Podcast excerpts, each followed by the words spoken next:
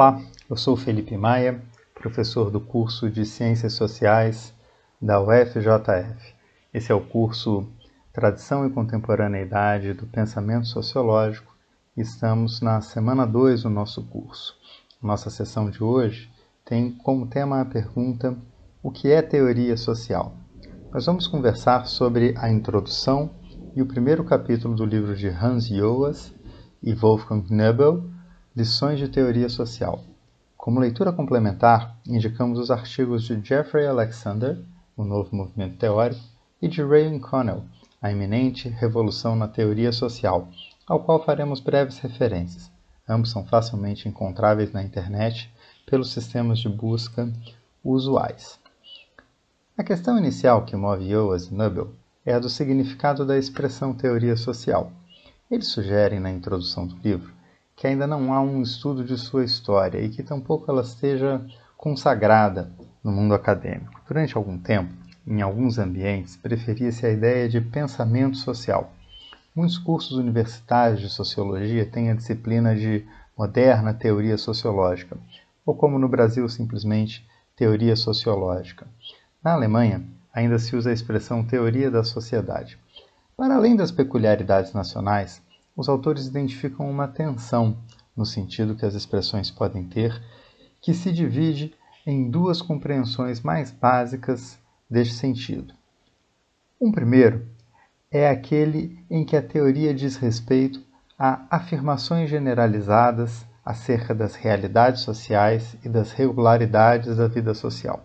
O segundo é o da teoria como uma perspectiva sobre processos sociais, ou seja, um conjunto de pressupostos ou de definições que conformam o modo de interpretar os processos, por exemplo, as perspectivas concorrentes do individualismo ou dualismo metodológico, o realismo e o construtivismo, como veremos um pouco mais adiante.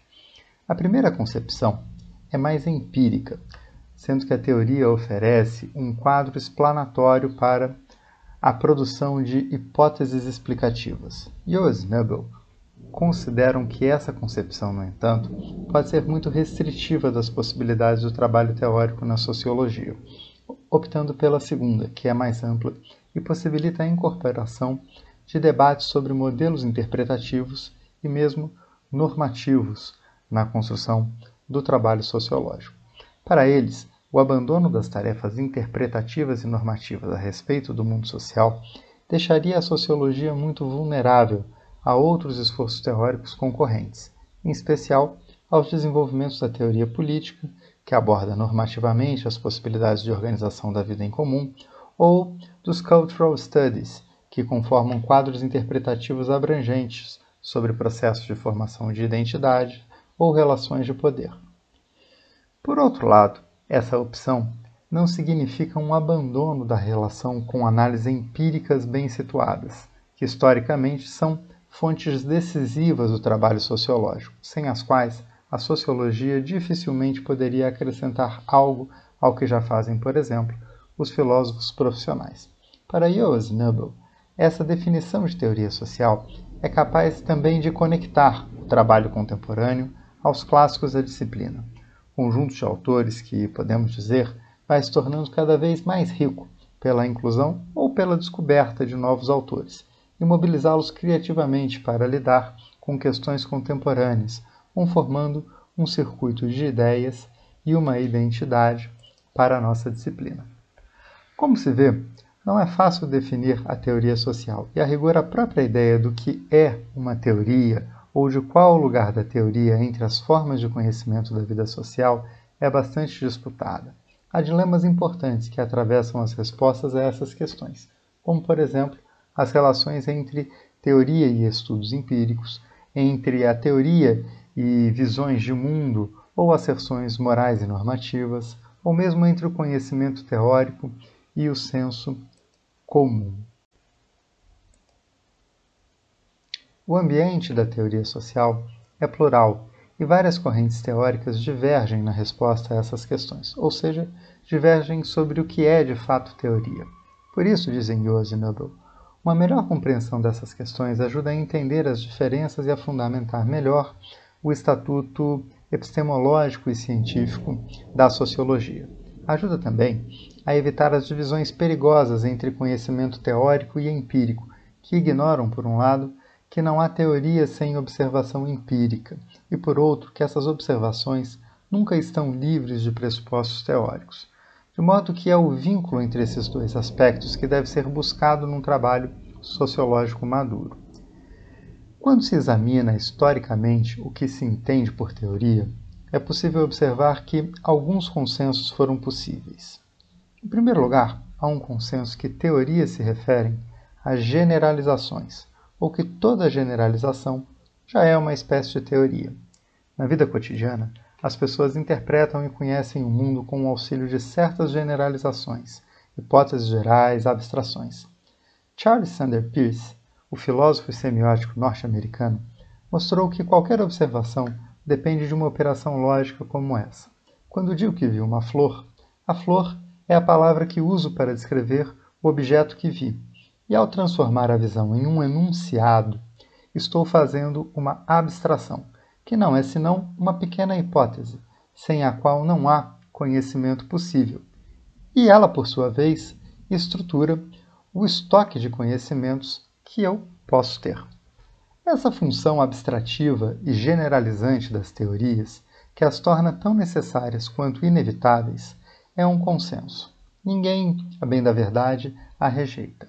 O problema aparece no momento seguinte. Se o critério para definir as teorias fosse apenas o das generalizações, preconceitos também seriam teorias. E é justamente isso o que a ciência quer evitar pois as ciências querem que as suas teorias sejam acuradas, precisas. Daí a importância de saber como medir ou estipular a validade de uma teoria e separar as generalizações válidas das não válidas. Durante muito tempo, os cientistas acreditaram que a função da ciência seria justamente produzir os processos de verificação do conhecimento. Que se fossem afastados todos os preconceitos, a observação dos fatos poderia levar, por indução, a generalizações, e estas poderiam ser verificadas e confirmadas, ou não, por meio de experimentos particulares, produzindo um conhecimento positivo. Mas o procedimento da verificação é bastante problemático. A rigor, nunca é possível verificar a maioria das teorias, pois nunca se pode saber com segurança se a hipótese geral se aplica verdadeiramente a todos os casos possíveis, porque não se pode conhecer todos os casos. Por essa razão, o filósofo Karl Popper argumentou que o critério não deveria ser o da verificação positiva, mas o da falseabilidade ou falsi falsificabilidade das teorias. Assim, um sistema científico deve ser passível de refutação pela experiência, dizia Popper. O que significa, em primeiro lugar, que hipóteses que não podem ser testadas empiricamente, como por exemplo, Deus existe, deveriam ser excluídas do âmbito da ciência. O que significa que as teorias científicas destinam-se exclusivamente à explicação de fenômenos observáveis. Em segundo lugar, que uma única observação empírica, em contraste com a teoria, deve derrubar a validade da generalização teórica. Daí que nenhum conhecimento está garantido e só as melhores hipóteses teóricas sobreviveriam à dinâmica do teste e da falsificação. No entanto, a proposição de Popper também tem problemas. Ela está baseada no pressuposto de que é possível distinguir muito claramente entre enunciados teóricos, aqueles que podem ser testados, e as observações empíricas, que constituem a matéria dos testes. Para que isso fosse possível, a observação teria que ser completamente livre de qualquer teoria. Mas, se a observação estiver de algum modo infectada pela teoria?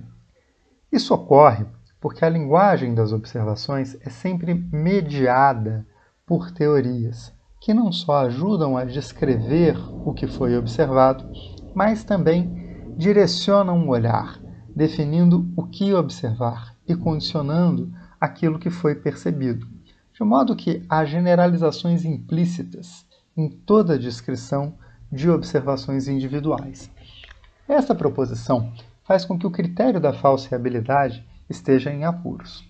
Popper tentou se defender desta objeção, reconhecendo a sua validade, mas dizendo que ela não derrubava sua teoria, pois as refutações a uma teoria seriam possíveis quando houvesse uma proposição básica aceita por todos os, todos os observadores, por meio de uma convenção ou de uma decisão.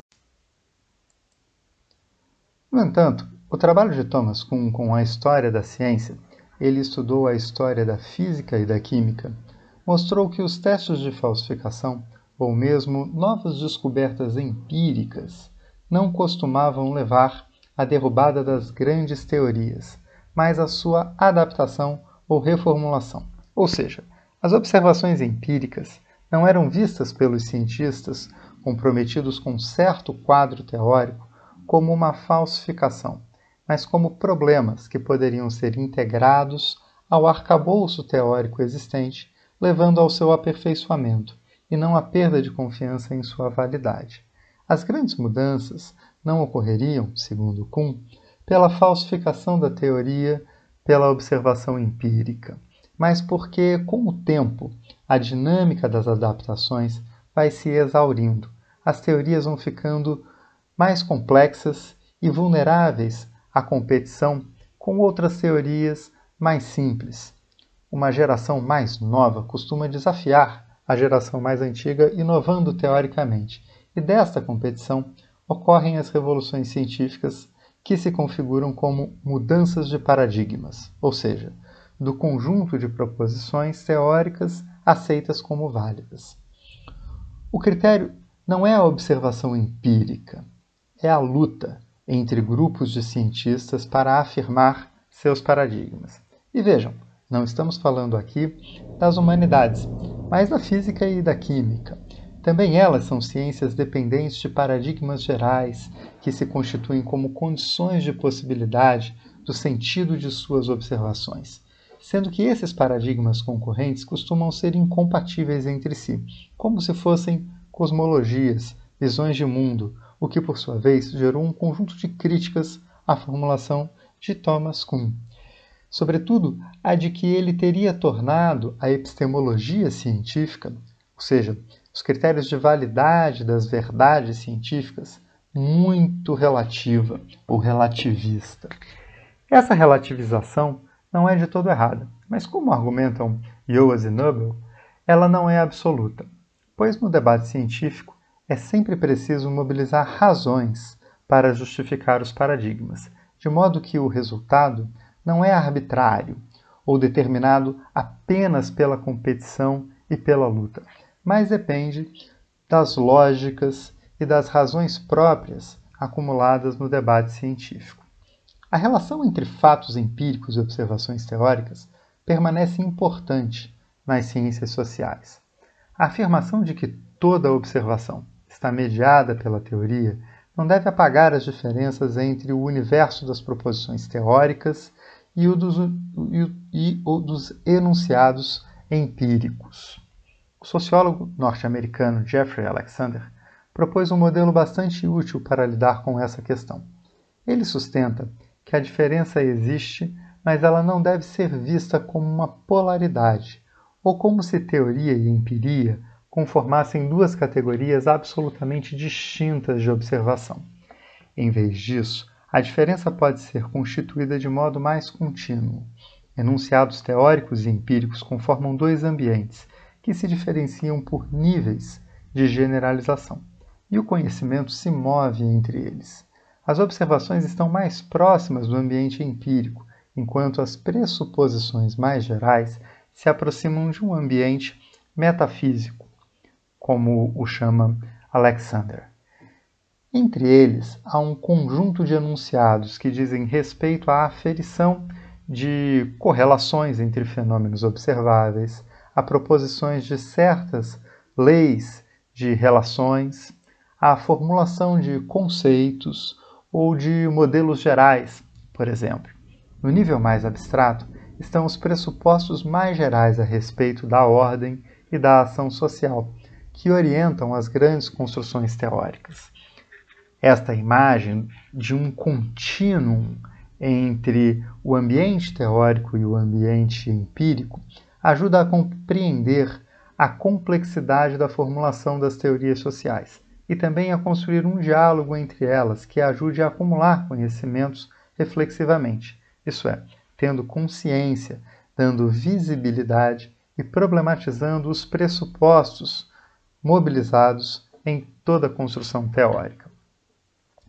Não é possível, assim, segundo Alexander, expurgar ou congelar o debate sobre os pressupostos nas ciências sociais. E o que de melhor podemos fazer é ter consciência deles e de seus efeitos prováveis na observação e na organização do campo científico. Alexander nos lembra que esse campo é construído discursivamente por modos de argumentação que se voltam persuasivamente ao raciocínio, que não é tão formal quanto imaginam filósofos muito racionalistas, mas tampouco pode ser considerado simplesmente como arbitrário. Joas Nobel, em diálogo com Alexander, propõe três proposições que podem nos ajudar a organizar o debate com os autores que vamos examinar neste curso. A primeira proposição é que, embora as ciências sociais não possuam um único paradigma teórico dominante, como a economia, por exemplo, é possível haver um debate racional entre eles e evitar a fragmentação, pois haveria um grande potencial de trocas mútuas entre esses grandes paradigmas. Assim, Yoas e Nobel exortam os alunos a não se aferrar a uma única teoria, considerando as demais ruins ou inúteis, mas a procurar dialogar com escolas distintas. A segunda é que, como se depreende do debate entre Popper e Kuhn e das observações de Alexander, a dinâmica do conhecimento não se dá apenas pela observação empírica. O trabalho empírico e o teórico compõem um contínuo e o abandono da teoria e das pressuposições gerais não deve levar longe, assim como argumentos puramente empíricos não são suficientes. Ninguém que queira se envolver seriamente no ambiente sociológico pode evitar participar do debate em torno de todos esses níveis. E, em terceiro lugar, por fim, apesar de toda a diversidade de escolas e correntes, há um conjunto de questões que todos, ou quase todos, concordam que são fundamentais são elas: o que é a ação social? O que é a ordem social? O que determina a mudança social? Essas questões não são aleatórias, elas estão mutuamente conectadas e elas se ligam também a avaliações sobre o estado das sociedades contemporâneas, suas trajetórias, suas possibilidades futuras e suas tendências de desenvolvimento, o que torna um pouco mais atraente e estimulante a discussão teórica até para um público mais amplo. Em seu livro, Yoas e Nubel farão um impressionante registro da história da teoria social no século XX, tomando como referência inicial o trabalho de Talcott Parsons, que a seu tempo organizou uma das mais ambiciosas e sofisticadas tentativas de síntese a essas grandes questões. Na sequência, eles abordam os críticos de Parsons e a renovação proposta com as novas tentativas de síntese que Alexander denominou de um novo movimento teórico, representado no livro especialmente por Pierre Bourdieu, Anthony Giddens e Jürgen Habermas, e que ainda conformam, apesar de todas as viradas, que como, como são chamadas, a, as, essas as mais novas transformações da teoria sociológica, mas elas ainda conformam o pano de fundo do debate mais contemporâneo. Há, no entanto, e voltaremos a isso no final do curso, questões novas que problematizam essa história da teoria social a partir de uma perspectiva pós-colonial, sendo talvez o trabalho de Raven Connell o mais emblemático, e que obriga a uma historicização da teoria e a uma maior reflexividade para com temas e autores que foram secundarizados nos esforços de canonização e na construção do campo de debate. A sensibilidade pós-colonial de Connell pode nos ajudar a criticar uma geopolítica do conhecimento que reproduz, na divisão Norte-Sul, a divisão entre a formulação teórica e a coleta de dados, conformando a teoria um papel dirigente numa divisão geográfica do trabalho sociológico. Assim, os autores que veremos nesse curso não devem ser vistos como formuladores de a teoria social, com A maiúsculo, mas como participantes, situados no tempo no espaço de um debate que está aberto e aos quais consultamos pela qualidade de suas formulações. Também eles formularam suas proposições a partir de posições específicas e com acesso a materiais específicos. São formulações que têm limites e possibilidades, que devem ser desenvolvidas criativamente e criticamente, se queremos de fato compreender os problemas que nos colocamos e se queremos contribuir para uma sociologia efetivamente global. Obrigado.